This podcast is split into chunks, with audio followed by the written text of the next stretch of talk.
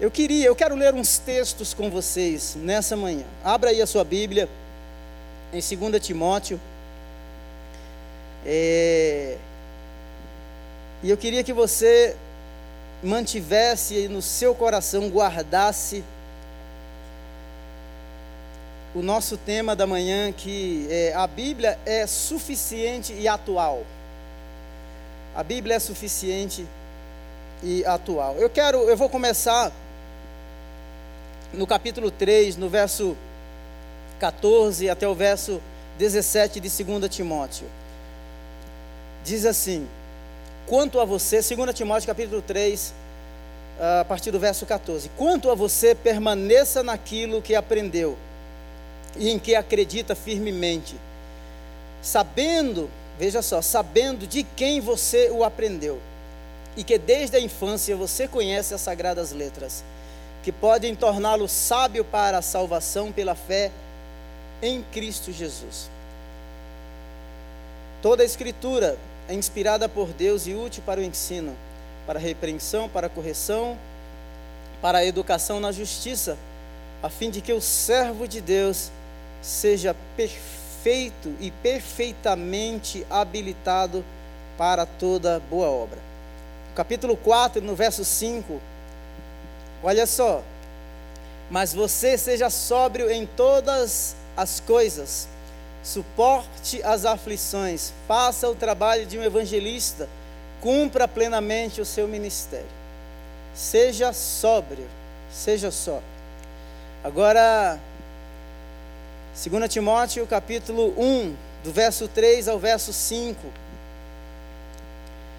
Dou graças a Deus a quem desde os meus antepassados sirvo, preste atenção, aos meus antepassados, sirvo com consciência limpa, porque sem cessar lembro de você nas minhas orações. Lembra de Timóteo nas orações, dia e noite. Lembro das suas lágrimas e estou ansioso para estou ansioso por você, para que eu transborde de alegria. Lembro de sua fé sem fingimento, a mesma que primeiramente habitou em sua avó Lloyd. A mesma fé que habitou na Lloyd, agora na avó do Timóteo, habita nele. E em sua mãe Eunice e estou certo de que habita também em você. A fé é uma fé geracional. Amém? Não é lindo isso aqui? É lindo demais. Paulo menciona os seus antepassados, ou seja, de onde a fonte que ele bebeu, a fonte dos seus ensinamentos. E agora ele está escrevendo a um jovem pastor Timóteo numa cidade culturalmente perturbada, intensa e ele traça a fé do Timóteo, dizendo: primeiro habitou na sua mãe, depois em você, é, é, primeiro na sua avó, na sua mãe e agora também habita em você. A fé é uma fé geracional. A fé é uma fé recebida que precisa ser transmitida. A fé precisa ser compartilhada. A palavra que recebemos, que transformou que impactou a nossa vida precisa ser comunicada. Porque essa palavra, ela é uma palavra viva, conforme Hebreus, capítulo 4, verso 12. A palavra de Deus, ela é viva e ela é eficaz. É mais penetrante do que espada alguma de dois gumes e penetra até a divisão da alma e do espírito, das juntas e das medulas, e é apta para discernir os pensamentos e as intenções do coração. Eu queria que é, você pensasse nisso, que a, as escrituras, ela é suficiente e ela é atual. Se o Paulo está dizendo que recebeu dos seus antepassados esse conteúdo, agora está escrevendo para uma nova geração, foi suficiente para ele foi suficiente para a avó de Timóteo, foi suficiente para é, é, Eunice, sua mãe, e também agora é suficiente para, para o jovem pastor. E não somente ela é suficiente, para as gerações, ela, ela é atual. Ela é atual. Os problemas do Antigo Testamento, que Paulo diz que de repente recebeu esse conteúdo, e quando o Antigo Testamento foi escrito, havia problemas específicos naquela época. Paulo também enfrentou os problemas específicos no primeiro século. O Timóteo, agora também, como jovem pastor, está lidando com problemas específicos da, da, da sua situação, do contexto aonde ele está inserido.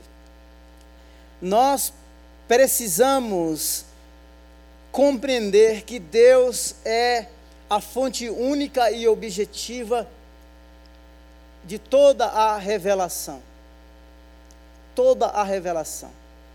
Essa palavra, ela é ela é suficiente, porque Deus conhece a sua criação e nela, nela Ele deixou tudo o que nós precisamos saber, tudo o que nós precisamos conhecer em assuntos relacionados à criação, à queda, à redenção e à glorificação do, do homem, da humanidade.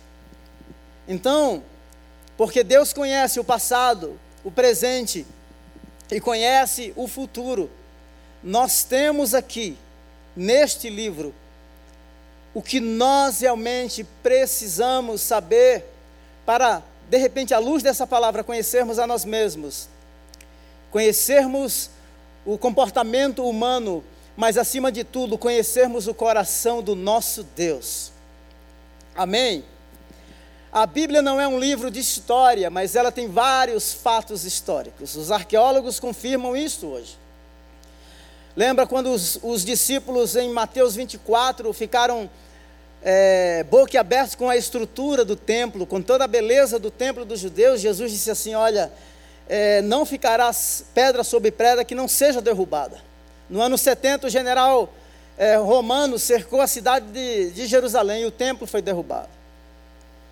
Deus que fala do desfecho da história, ele conhece absolutamente tudo. Existe uma terminologia na teologia que nós chamamos de perfeito profético. O perfeito profético é Deus fala de um evento futuro no presente momento como se ele já tivesse acontecido. Deus é fenomenal. Em Isaías capítulo 7, verso 14, ele diz assim: Eis que uma virgem conceberá e dará à luz um filho, e ele se chamará Emanuel, Deus conosco. Se os teólogos, nós não sabemos a data exata que Jesus nasceu, mas provavelmente no ano uh, 29. 29. Né? É, ele nasceu. Eu vou dizer, às vezes parece contraditório porque ele não havia nascido, mas da, da, no ano 29 ele, ele, ele nasceu e Mateus capítulo 1, do verso 18 ao verso 22, diz que Maria, realmente uma virgem, ela concebeu um filho. Essa história também está mencionada no Alcorão. O Alcorão atesta que Jesus nasceu de uma virgem. Ou seja, Isaías profetizou o nascimento de Jesus 700 anos, 700 anos antes. E ele realmente nasceu ele nasceu. Deus, lembra quando Deus disse para Abraão: sai da tua terra, do meio da tua parentela e vai para uma terra que eu te mostrarei. Abraão não sabia, não tinha mapa, naquela época não tinha GPS né, com alta resolução, uh, um alto poder de alcance, melhor dizendo, não. Mas o Criador de todas as coisas sabia do trajeto em que Abraão iria fazer e de que em determinado momento da história o povo, os seus descendentes iriam entrar na terra que ele havia falado muitos anos antes. A Bíblia cita muitos personagens históricos. A sua beleza linguística é, me permita dizer aqui entre aspas, invejável. Você imagina uh, o Salmo 23 sendo mencionado de forma tão poética como é, como é. O Senhor é o meu pastor. e nada me faltará, de nada terei falta. Olha aqui, esse, esse livro ele é suficiente porque ele fala aos ansiosos. Lance diante do Senhor toda ansiedade. Será que nós estamos vivendo aí um momento em que toda a humanidade está muito ansiosa? Sempre houve ansiedade, sim, sempre haverá. A ansiedade tem um limite, em certa dose ela faz bem. Como vai ter uma palestra no Summit que fala sobre o medo. Mas a ansiedade não pode nos impedir de viver o presente momento, não é? Viver as angústias de um passado que se foi, né? E estarmos sendo consumidos por uma ansiedade é, de um futuro que ainda não chegou. Não. A Bíblia nos coloca dizendo assim: o seguinte, lance diante do Senhor toda a sua ansiedade, porque Ele tem cuidado de nós, Ele tem cuidado de você. Então a Bíblia fala aos reis, aos magistrados, a Bíblia fala aos, ao, a quem não tem tanto conhecimento, e a Bíblia fala também aos doutores, aos mestres. A Bíblia engloba toda a, a raça humana e nos coloca uh, em nosso devido lugar como criação e, em outros casos, como criaturas de Deus. Então veja só, quando nós pensamos, eu, eu gosto muito do texto de Romanos, ou do livro de Romanos como um todo. Me, de, me deixe falar algo antes. Tem um camarada chamado Brugman, é, Walter Brugman, ou Walter Brugman, como você queira. Existem três formas de ler os salmos. O, o salmista, ele fala consigo mesmo, às vezes assim, é, alma, porque tu te inquietas dentro de mim, não é? é? A gente chama isso de solilóquio, ou seja, é aquele diálogo interno. A gente faz isso? Faz. O salmista fala consigo. O salmista fala com o inimigo. Os inimigos se levantaram contra mim. Ai de mim se o Senhor não estivesse ao meu lado. E o salmista também fala a Deus. E esse camarada chamado Brugman, chamado Brugman, ele é um estudioso dos salmos há mais de 40 anos. Ele diz que o salmo, ele lê os salmos da seguinte maneira: ele fala que a nossa vida está orientada, e nós enfrentamos catástrofes, recebemos notícias inesperadas e a gente entra num processo de desorientação. Faz sentido? Aí de repente a gente se recupera, não é verdade? E a gente se reorienta. A vida é assim. O que eu quero dizer para você é que a Bíblia, em todas as situações, em todos esses contextos, seja no contexto da orientação, da desorientação e da reorientação, o nosso Deus está presente. Ele tem um caminho no meio da tempestade. Ele é capaz de abrir o mar vermelho. Ele multiplica pães e peixes. Ele faz brotar água da rocha. Não temos como fugir da sua face. Não temos. Ele está presente. Diante das perdas, às vezes irreparáveis, das dores mais profundas, Ele está presente. Tudo o que a Bíblia diz é verdade. Ninguém duvida dos escritos de Platão, de Sócrates, de Aristóteles. Ah, esse livro é um livro antigo. Platão escreveu cinco, quatro ou cinco séculos antes de Jesus, ninguém questiona. Platão foi um filósofo contextualizado no seu tempo. O nosso Deus é atemporal, ele transcende o tempo humano. Ele conhece todas as coisas. Ele conhece a sua criação. Ele conhece a história do ser humano, porque ele mesmo criou. Deus é poderoso. Na minha primeira ministração, por isso fiz questão de enfatizar, antes mesmo de mergulharmos neste livro, que é belo, nós queremos conhecer o, o coração desse Deus que é rasgado no decorrer de toda a história, o Deus que não desiste da sua criação. Às vezes o indivíduo é, envolvido nas situações mais diversas, mais perversas, é, é, é, às vezes nos abismos mais profundos, Deus o resgata, Deus o restaura, Deus o salva. Deus o tira de um lago horrível, de um charco de lodo e o faz assentar sobre os príncipes. Às vezes a própria família tem vergonha da história de membros da família, porque promoveu a desonra, gerou conflitos, promoveu divisão. E Deus não tem vergonha de nós, porque na verdade a nossa história redimida torna-se um testemunho visível, tangível, palpável da graça redentora do nosso Deus. A Bíblia é suficiente. A Bíblia é atual.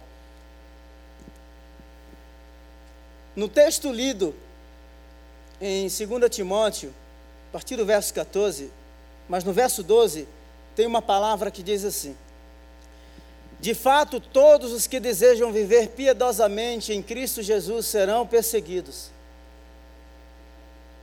A palavra vai nos conduzir para uma vida piedosa, uma vida santa, uma vida irrepreensível. O Evangelho é contracultural. Daqui a pouco quero falar sobre ficção, que é uma palavra muito usada. Ficção usada para con contestar princípios absolutos. E eu não falo simplesmente da vida cristã, dos princípios cristãos, da ética cristã. Mas existem existe esse conceito hoje, não isso é ficção. Mas a ficção, ela tem um objetivo de semear a dúvida, de atacar valores absolutos de uma sociedade, de uma nação, de um povo e de uma família.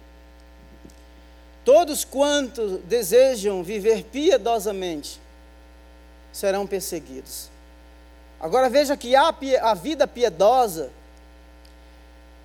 mas no verso 13 do capítulo 3 de 2 Timóteo diz assim: Contudo, os perversos então a cultura da perversidade, ela é incompatível com a cultura da piedade. Não, é, não são guerrinhas de deuses. O nosso Deus é soberano e absoluto. Como, como existe lá no dualismo grego, né? A luz e as trevas, o bem e o mal, tudo está junto, não. Deus é soberano, Ele está acima de tudo toda boa dádiva e todo dom perfeito vem do Pai das luzes, em quem não há mudança e nem sombra de variação. Então veja que Paulo escrevendo a Timóteo, no contexto da palavra que eu li aqui, partir do verso 14, ele apresenta duas culturas: a cultura da perversidade e a cultura da piedade. Você vai encontrar a cultura da piedade dentro das universidades, vai. Ela só não pode ser inibida, ela só não pode ser calada ela será reprimida, ela será rechaçada, ela, ela será marginalizada. E se você ler, no contexto da cidade de Éfeso, era assim, uma cidade perversa. Então você olha no século 21 e você vai perceber a mesma coisa, a cultura da perversidade no segmento político, nos segmentos religiosos, na filosofia, e tudo isso confrontando os princípios do reino de Deus. Confrontando os princípios do reino de Deus. Por isso, no verso 14, Paulo vai dizer a Timóteo, no contexto da piedade no contexto da perversidade, quanto a você, quanto a você, Igreja Batista do Povo, permaneça nas coisas que você aprendeu. Há um trilho, há uma base, há um caminho diferenciado. há uma ética que transcende os princípios ou, ou, ou toda essa perversão, que não é nossa, que não criamos, que não vem de nós mesmos, que nos sustenta no meio dela, do contexto da perversidade. Quanto a você, permaneça nas coisas que aprendeu e das quais tem convicção. Nós não temos um problema com a terminologia evangélicos no Brasil, não temos. Não temos. O número de evangélicos é muito grande.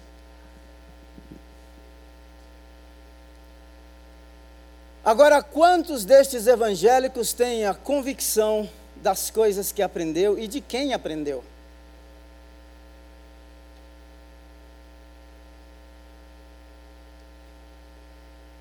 Se você, vamos pensar assim, se você fosse realmente, sabe? Se você estivesse num contexto de perseguição, em que a sua fé fosse colocada em xeque todos os dias, como você responderia? Por mais que eu te faça essa pergunta, nós não temos nenhum pressuposto cognitivo e cultural para responder, para respondê-la como deve ser respondida, porque nós não vivemos num contexto de perseguição. Agora vamos para outra faceta. Se você tem convicção das coisas que aprendeu e permanece nela, quais são as manifestações visíveis, visíveis no ambiente de trabalho, nos seus relacionamentos, nos seus negócios. Ontem eu acordei cedo, muito cedo, e fui mergulhar mais no preparo da, dessa reflexão. Quando deu mais ou menos 11, 10 horas, eu fui fazer um treino e encontrei um rapaz. Possivelmente ele esteja aqui às 10h30. E ele falou assim: Eu tive uma experiência dolorosa dolorosa com a igreja, frustrante. E assim, numa conversa de minutos. E eu falei assim, Deus, eu, eu, eu lá, perto dele, eu falei, Deus, muito obrigado por essa oportunidade. A oportunidade para ouvir a história de alguém que se decepcionou, que se frustrou, que se machucou, que adoeceu. Mas acima de tudo, obrigado pela oportunidade que temos de, às vezes, num ambiente que, do ponto de vista humano, poderia ser tão inapropriado para uma conversa espiritual. Mas foi naquele lugar que aquele coração se abriu, que o coração extravasou e colocou para fora aquela dor, e que tinha uma pessoa ali para acolher aquela dor. No contexto da perversidade, você sabe. Lembre-se das coisas que você aprendeu. Lembre-se das coisas, das suas crenças. Mas quanto a você, viva. Por isso, o assim cremos e o assim vivemos. Não é a tradição da igreja batista do povo. Pastor Enéas Tonini, pastor Jonas Neves, toda a equipe pastoral. Não. Não é a tradução, tradição da Igreja Católica, em que, se a tradição não disser e não afirmar, ou não interpretar, ou não endossar de forma correta a leitura do texto bíblico ou a exposição, não é a Bíblia, as sagradas Escrituras, é a revelação de Deus que é suficiente para promover a sua salvação pessoal, como Paulo vai dizer a Timóteo e dos demais. Quanto a você, permaneça. Nós somos convidados a permanecer na base, no caminho a sustentar o bastão e transmitir o bastão. Nós somos chamados nesta geração para fazermos a diferença. O Evangelho é contracultural. Sim, nós vamos encontrar vozes proféticas aqui e ali E você olha, às vezes, na mídia, você olha no mercado, você olha na economia, é como se tudo estivesse desmoronando. Eu quero dizer para você que Deus reina.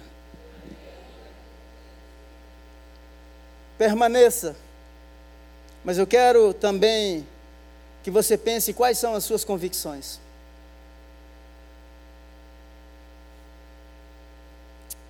As nossas convicções nos sustentam.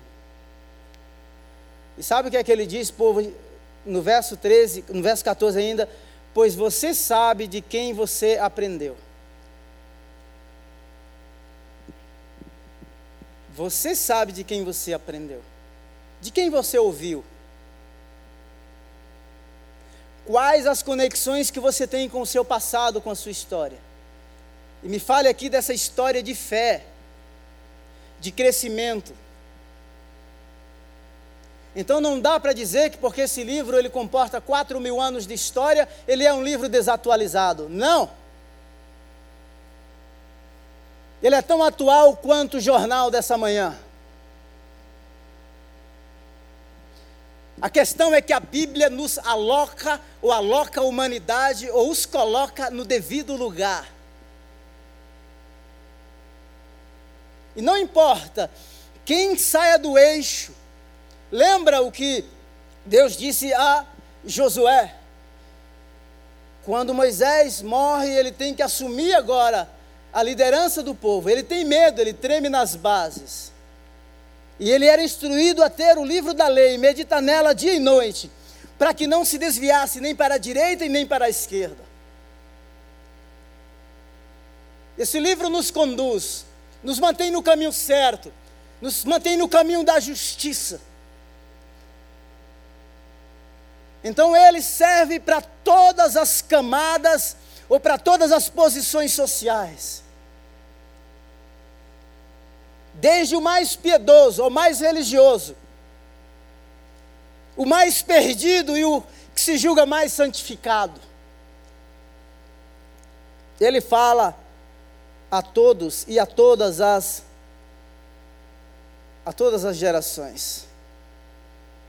Então nós precisamos nos voltar para este livro ela é suficiente. Existem duas coisas que eu quero,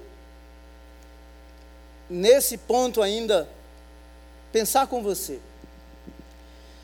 Porque a maioria de nós aqui, quando pensamos em conflitos, ou, ou em questionar o livro sagrado, nós sempre pensamos em movimentos externos, distantes, fora da esfera evangélica. Ah, mas uma das pioneiras do Adventismo do sétimo dia, chamada Ellen White, os escritos de Ellen White é considerado como uma luz menor. E muitos dizem que para você entender a luz, a luz maior, que é a revelação, você precisa dos escritos de Ellen White, que é a luz menor. Ora, se eu tenho uma luz maior, porque eu preciso de uma menor? Faz sentido. Esse livro é completo. Este livro é suficiente. Uma das, uma das, um dos princípios de interpretação é se você tem uma passagem obscura, entenda a, a luz de uma mais clara. Se você não entende a luz do contexto imediato, contexto imediato, a, a, a interpretação afirma que é os versos é, que seguem ou os versos anteriores. Contexto imediato é o contexto do livro. Se você não consegue entender aquela passagem no contexto imediato dos versos anteriores ou capítulos anteriores e posteriores, leia no contexto do livro. Se não consegue entender no contexto do livro, leia no contexto de toda a Bíblia. Nós chamamos isso de contexto remoto. As Escrituras explicam, é, são explicadas pelas próprias Escrituras. O livro é suficiente.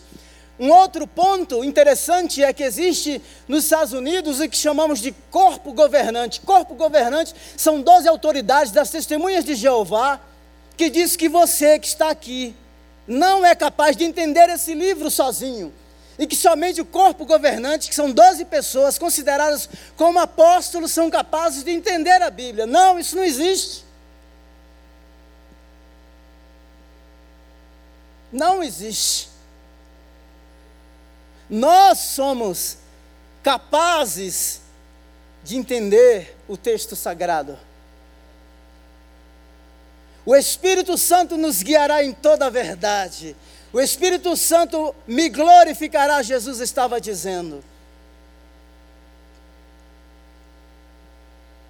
Os crentes de Bereia, enquanto Paulo estava na sinagoga é, pregando, expondo o texto, eles iam lá checar, ver se aquilo que Paulo estava dizendo era compatível com aquilo que eles estavam lendo.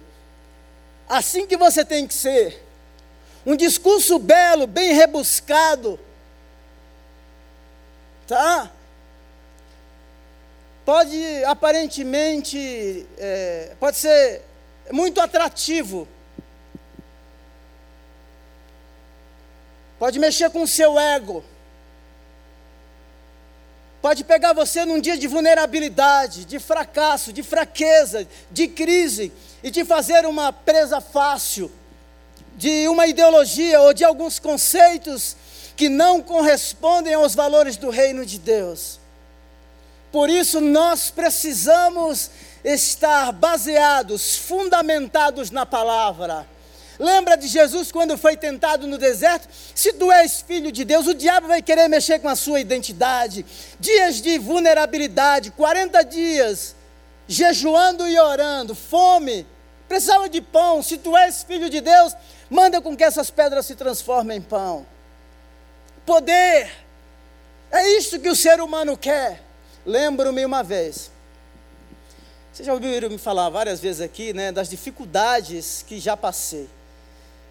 E um certo dia eu fui num encontro, num hotel em Londres. Se, entrasse, se entrar no hotel, você, eu, já disse assim: não, esse lugar aqui não é para mim. A primeira coisa. Quando aquele camarada começou a fazer aquele discurso tão triunfalista, de que a minha vida iria mudar do dia para a noite, né? sair da estaca zero e chegar a ter Lamborghini no mês seguinte, eu falei, no meu coração, assim, Deus, o Espírito de Deus falou: eu não estou nesse negócio. Não precisei fazer nenhuma pesquisa. Primeiro, naturalmente tem coisas que não faz sentido, que são inaplicáveis. Então, cuidado com as ambições do seu coração. Cuidado com elas. Porque amanhã você vai culpar o pastor, você vai culpar a igreja, você vai querer culpar o líder de célula, você vai culpar o terapeuta, a terapeuta, o marido e, e, e a esposa e assim por diante. Sendo que quem precisa ser tratada são essas ambições humanas, profanas e, por que não dizer, até diabólicas. E eu saí com meu irmão, eu levantei na hora. Eu falei, esse negócio aí não é para mim. Primeiro, eu falei assim, isso aqui pode me tirar do ministério pastoral. Eu não quero esse negócio não, deixa eu ir embora. Deixa eu ficar com a minha luta aqui mesmo.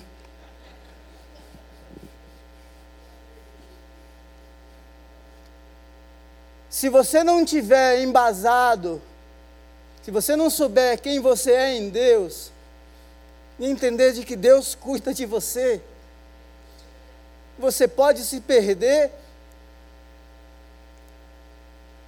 entende? Diante de propostas, elas podem parecer mais decentes e as melhores para algumas pessoas, mas para você que tem convicção das coisas que ouviu, e sabe de quem aprendeu, e que tem a convicção do caminho que deve seguir, estas propostas serão as propostas mais indecentes.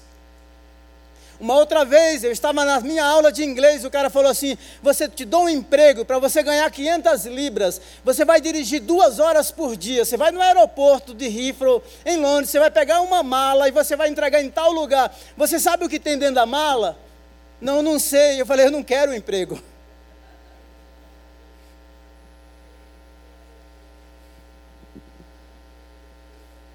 Ele nos realiza, Ele nos satisfaz. Deus é Deus. Ah, a importância da tradição. Sim, nós não jogamos a nossa história. Olhar a história da Igreja Batista do Povo, pastor Enéas Tonini, a história do pastor Jonas desde a chegada aqui, as palavras que Deus lhe deu. Tudo que Deus tem feito, as áreas de influência que essa igreja tem chegado, é motivo de grande louvor e gratidão a Deus. Mas nós devemos continuar pianinhos, entendendo que os feitos não são nossos, que a glória não é nossa, que a glória é do Senhor e de que nós precisamos sempre repensar a fé no contexto do século 21 e irmos ou levarmos o Evangelho a lugares onde ele ainda não chegou. Essa palavra que você recebeu precisa ecoar em todos os cantos da cidade de São Paulo, em todas as 11 mil vilas e vilarejos do sertão nordestino nas 2.800 comunidades quilombolas que não têm presença evangélica. Amém? Existe uma outra terminologia. Hoje eu vou acabar aqui às 10 horas, tá bom? Hoje nós vamos terminar às 10. Estamos voltando, né? Tudo normal. Mas olha só, existe uma terminologia chamada teísmo aberto. Teísmo aberto é uma crença em Deus você vai dizer assim: por que, que eu estou falando isso? Porque mesmo que a gente pregue aqui, olha aqui, absoluto aqui é só Deus e a palavra dele. Ninguém aqui é absoluto. Existe alguns aí se, nome, se nomeando apóstolos e que são absolutos. E já ouvi alguém dizer assim: não, Deus não fala com você. Deus fala com o apóstolo. Deus fala com você. Deus fala com o seu povo. Deus fala com a sua igreja.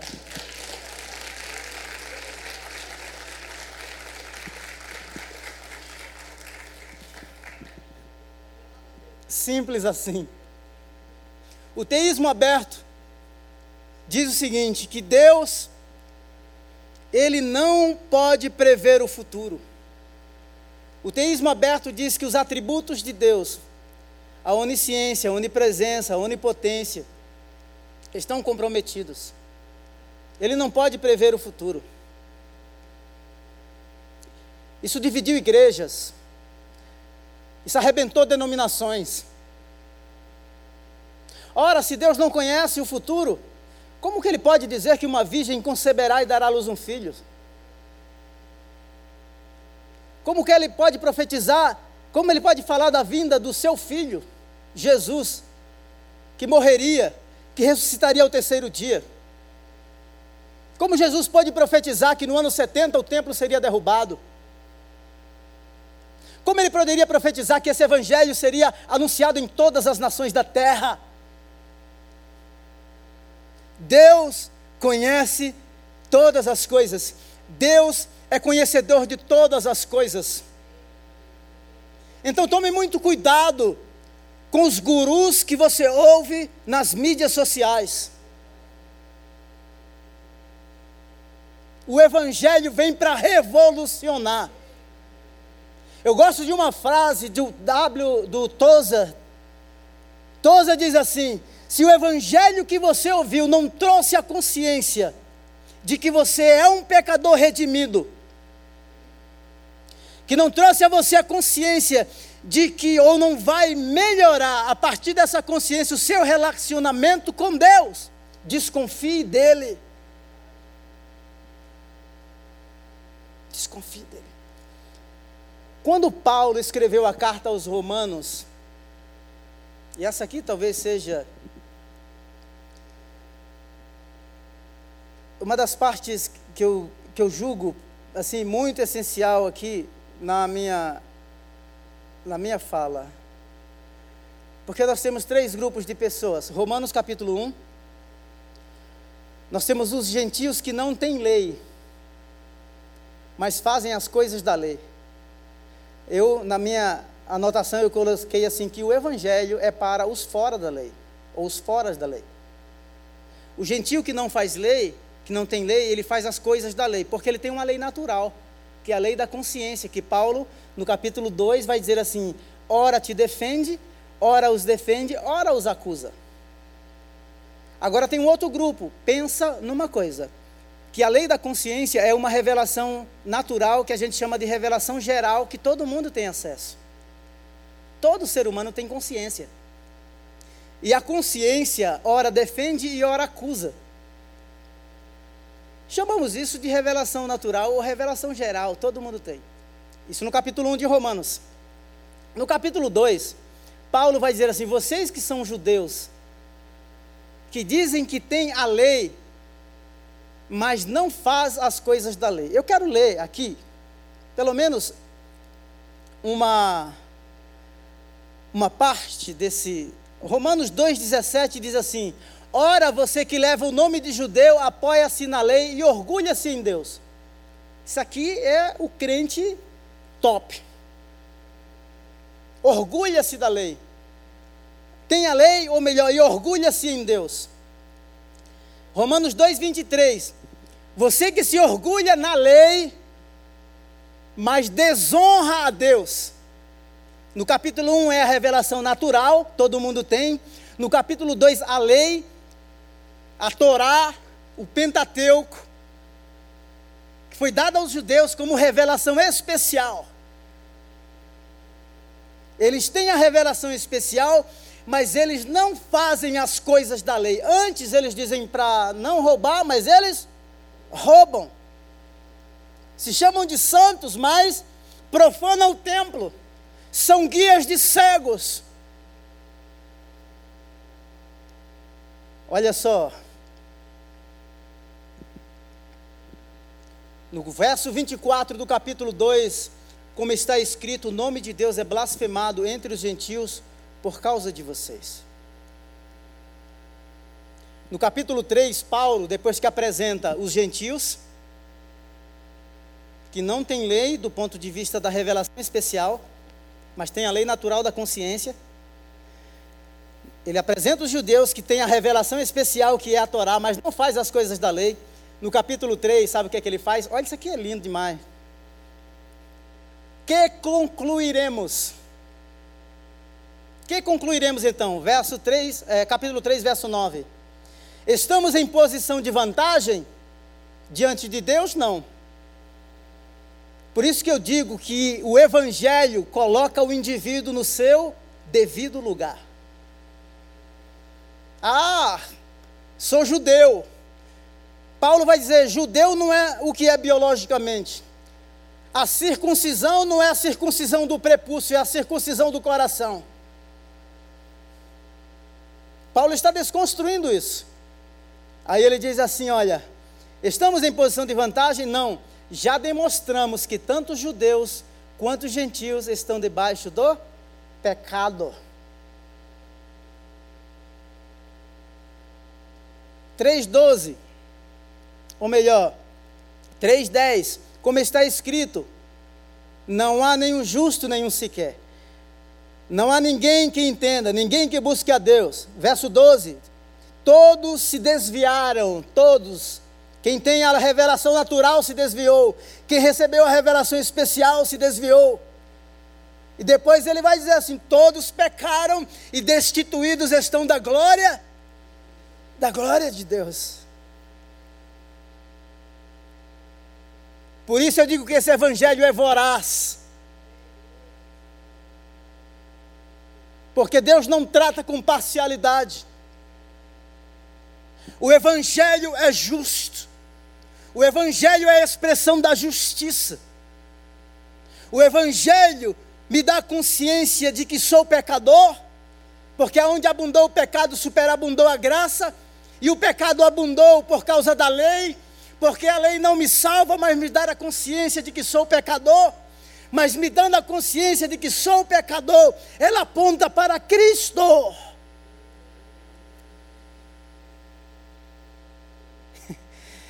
Louvado seja o nome de Jesus. Vamos nos colocar em pé para a gente terminar?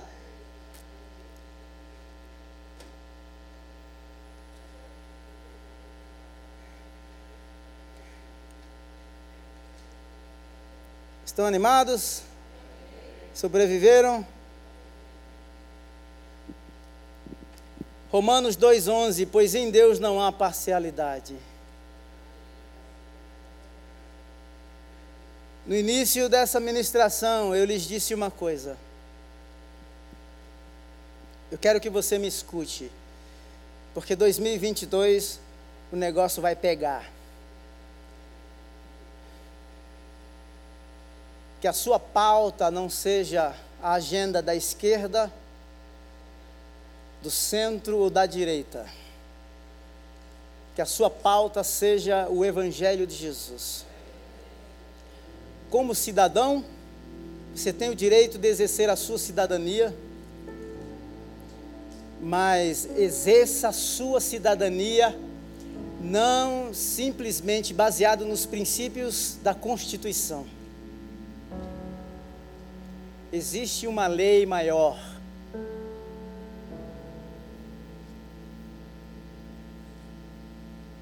Deus conhece todas as coisas. Analise os projetos. Veja os fundamentos ideológicos das propostas partidárias. Peça sabedoria para Deus. E outra coisa, se você andar brigando por aí por causa de ideologia política, você precisa se converter. Está me ouvindo? Crente não é barraqueiro. Se você não fala do Evangelho, por que, por que, por que, que você tem tanta ousadia para falar de ideologia política? Isso não entra na minha cabeça. Eu posso estar equivocado, né? Depois, se quiserem fazer um concílio lá na hora do café, pode fazer.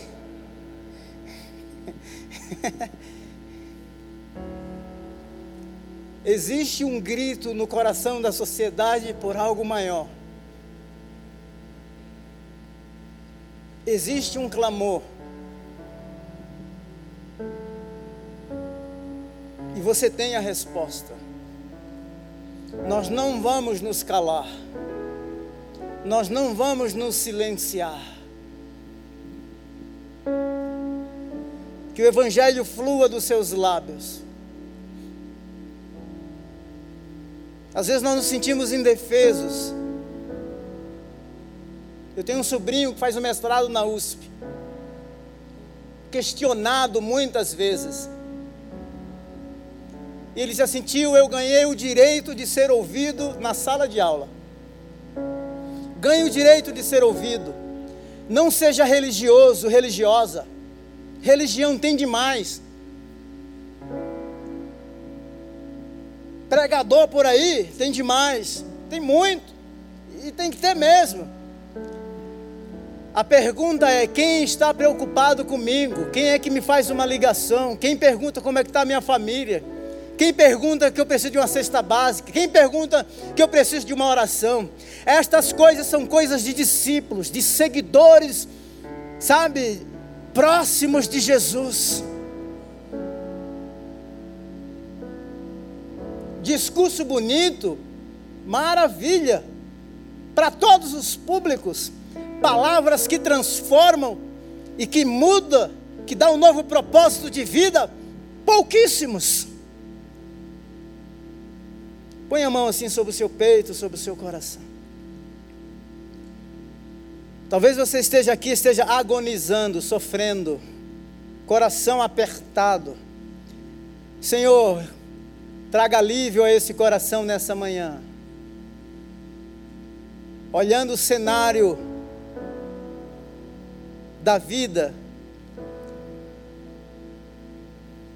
do ponto de vista humano, é desesperador, é angustiante, é, dolor, é doloroso. Não temos respostas, mas o Senhor tem. Traga consolo a esse coração, traga alegria a esse coração, traga propósito a esta vida, Senhor. Propósito, propósito. Renova os propósitos, Senhor, neste coração Amplia o olhar deste homem, amplia o olhar desta mulher. Coragem, receba coragem e ousadia no Espírito nesta manhã. Em nome de Jesus, em nome de Jesus. Que você saia da caverna, que você saia da solidão, angústias, cordéis da morte que te aprisionaram, sejam quebrados nesta manhã pelo poder que há no nome de Jesus. Libertação, seja livre, livre para crescer, livre para amar, livre para prosperar, livre para florescer, livre para frutificar, em nome de Jesus. Jesus. E a você que tinha consciência que estava perdido, perdida, e que nesta manhã tenha consciência de que foi achado, achada. Você foi encontrado pelo mais sublime amor, o amor daquele que te amou desde a eternidade, que nunca te deixou, que nunca te desamparou. Em nome de Jesus. Amém. Eu gostaria de saber se tem alguém nessa manhã, aqui presencial ou online, que nunca fez uma oração de entrega da sua vida para Jesus e que hoje quer entregar a sua vida para Jesus e dizer assim: não, eu, eu quero segui-lo e eu quero servi-lo, eu quero recebê-lo como Senhor e Salvador da minha vida. Tem alguém aqui que nunca fez e quer fazer essa oração pela primeira vez? Acena assim com a sua mão para que eu te veja. Sim, levanta bem alto aí. Não? Se você de repente se sentir tímido, tímido ou tímida, né, de levantar a mãozinha, você pode vir aqui e falar comigo depois do culto com um dos pastores aqui. Se você fez essa quer fazer aí pela internet, fez, você entre em contato conosco, nós queremos caminhar contigo, nós queremos te ajudar, tá bom? Você foi abençoado nessa manhã? Nós podemos aplaudir o Senhor, aquele que nos salvou? Glória a Deus, aplauda mais forte o Senhor. Bendito seja o nome de Jesus. Louvado seja o Senhor. Pai, muito obrigado. Obrigado. Nós abençoamos a nossa cidade, São Paulo. Eu abençoo cada profissão que está aqui, cada vocação. Deus eterno, obrigado, porque hoje nós temos a liberdade, assim querendo, de andar sem as máscaras Pedimos que o Senhor nos guarde, nos livre de todo o mal, nos livre desse vírus maldito. Pai, nós abençoamos a Rússia, nós abençoamos a Ucrânia. Tua palavra nos diz que o Senhor faz cessar as guerras até os confins da terra. Deus eterno, que todo orgulho, toda soberba, tudo que impede de que a paz reine naquele lugar, nós oramos por uma intervenção dos céus em nome de Jesus, nós abençoamos, Deus eterno, em especial, o povo da Ucrânia que tem tido perdas grandiosas. Em nome de Jesus. Senhor, queremos carregar a Ucrânia nesses dias no nosso coração, aquele povo, e orar por eles. Abençoamos a Rússia com um avivamento. Senhor, que o, o Vladimir Putin se curve diante do Senhor, diante da tua grandeza, do teu senhorio. O Senhor tem falado por meio de sonhos com tantos homens ao redor do mundo, mulheres, e eles têm se curvado diante do teu senhorio. Fala com aquele homem, Deus eterno, que ele seja liberto pelo poder que há no nome de Jesus. Amém. Tenha uma semana abençoada, em nome de Jesus. Vamos com Deus, ó, 10 horas em ponto, hein?